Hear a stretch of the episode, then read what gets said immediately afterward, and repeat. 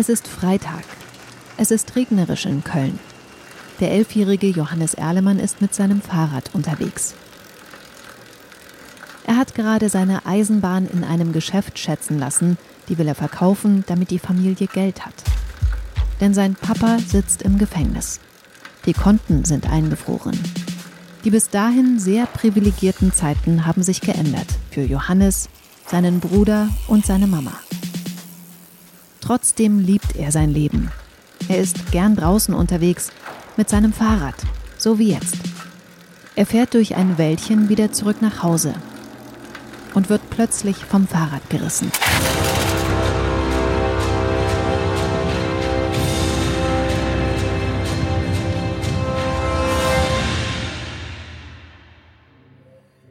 Johannes Erlemann wird entführt, in einen Holzverschlag gesperrt und angekettet.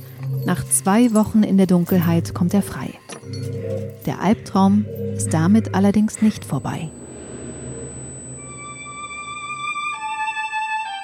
In diesem Podcast geht es um den Fall des elfjährigen Johannes Erlemann, der vor mehr als 40 Jahren entführt wurde.